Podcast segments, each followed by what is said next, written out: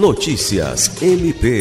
O Ministério Público do Estado do Acre, por meio do Grupo de Trabalho na Defesa dos Direitos das Pessoas com Transtorno Autista, participou na última quarta-feira, 19 de outubro, de uma reunião com o prefeito de Rio Branco, Tião Bocalon, para tratar sobre a necessidade de ações do Poder Público Municipal para melhorar o atendimento às pessoas autistas e seus familiares.